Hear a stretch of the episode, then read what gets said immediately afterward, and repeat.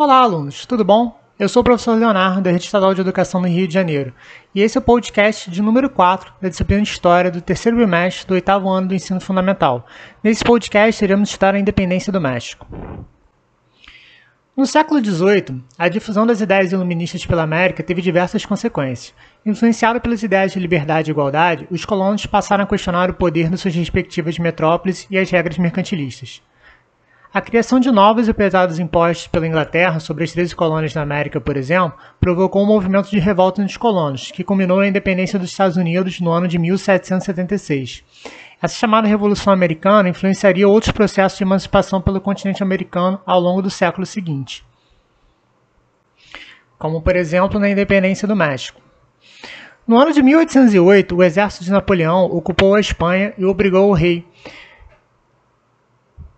Fernando VII abdicar do trono. José Bonaparte, irmão do imperador francês, foi nomeado governante dos espanhóis. Para resistir aos franceses e garantir um governo legítimo na ausência do rei, o movimento popular formou as juntas provinciais.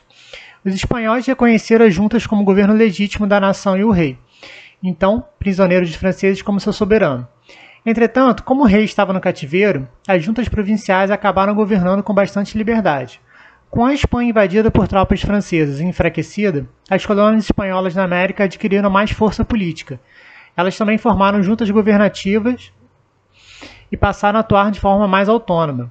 Com o tempo, essas juntas reivindicaram a ampliação dessa autonomia, inspirada nas ideias de liberdade propagadas durante a independência dos Estados Unidos. Entre o ano de 1810 a 1815, a elite colonial e líderes populares se rebelaram pela independência nas capitanias da Venezuela e do Chile e dos vice-reinos da Prata e da Nova Espanha.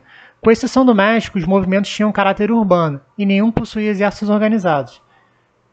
Mas para as elites coloniais, a independência representava a liberdade política e econômica para atuar de maneira autônoma internacional. Mas será que essa independência tinha o mesmo significado para os indígenas e para os africanos escravizados? O México foi palco do movimento de maior, mais popular e radical das lutas contra o domínio colonial na América. Essa revolta eclodiu no ano de 1810.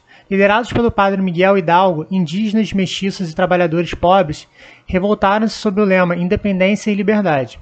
À medida que a revolta avançava, os rebeldes se tornaram propriedades rurais, ameaçando os privilégios dos chapetones, colonos nascidos na Espanha, proprietários de minas e fazendas que ocupavam os principais cargos administrativos, militares e religiosos da colônia, e dos crioulos, descendentes de espanhóis nascidos na colônia, grandes proprietários e comerciantes que podiam ocupar cargos políticos locais.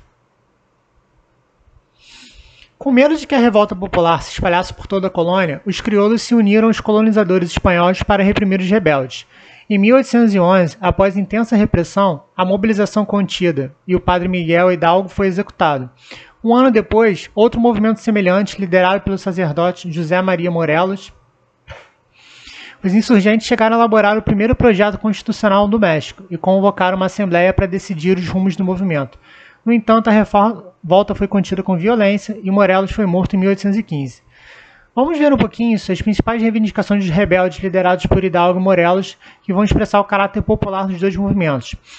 Os rebeldes queriam a divisão das grandes propriedades rurais e sua distribuição entre os camponeses, o fim da escravidão, o fim da cobrança dos tributos indígenas e da dívida dos mestiços, e a eliminação da diferença entre as castas. Na década de 1820, as lutas pela independência do México tomaram outra direção. Chapetones e crioulos assumiram a liderança do movimento e, sob a chefia do militar Augusto de Iturbide, negociaram independência com a Espanha.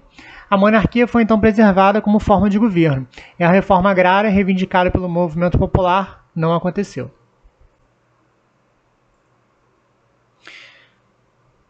Chegamos ao fim desse podcast, cujo tema foi a independência mexicana. Esperamos que vocês tenham gostado e se ficou com alguma dúvida, vocês podem consultar o material escrito, assistir as videoaulas ou procurar a ajuda de sua professora ou professor de história. Um grande abraço, bons estudos e até o nosso próximo encontro historiográfico aqui nesse podcast. Até lá!